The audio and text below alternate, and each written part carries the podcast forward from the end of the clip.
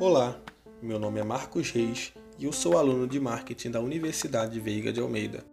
O tema deste podcast é desastres ambientais e neste, em específico, irei falar sobre o acidente radioativo que aconteceu em Goiânia.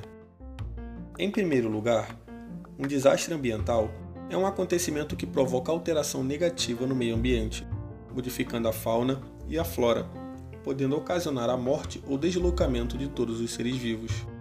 Estes acidentes podem acontecer de forma natural, como é o caso de terremotos, tsunamis ou erupções vulcânicas, ou com a intervenção humana, como é o caso de Brumadinho e Mariana. Pois bem, no dia 13 de novembro de 1987, em Goiânia, aconteceu o maior acidente radioativo em área urbana.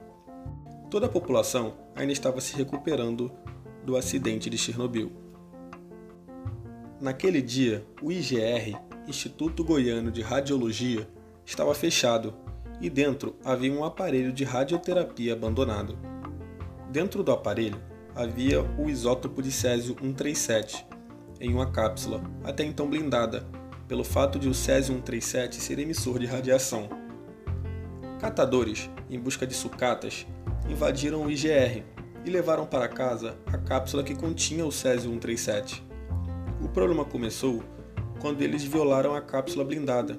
Com isso, pessoas, animais, superfícies e quase tudo ao redor sofreram irradiação e foram contaminadas. Este isótopo emite radiação ionizante, que possui a capacidade de remover elétrons da eletrosfera. E essa remoção em seres vivos ocasiona alterações genéticas, que podem resultar em câncer, síndrome de Down, anemia, entre outras doenças. Todos os que foram expostos ao material radioativo começaram a desenvolver sintomas de enjoo, tontura, vômitos e diarreias depois de algumas horas. Eles então levaram a cápsula do Césio 137 para a vigilância sanitária, que não deu muita importância e deixou a substância radioativa largada sobre uma cadeira por mais dois dias.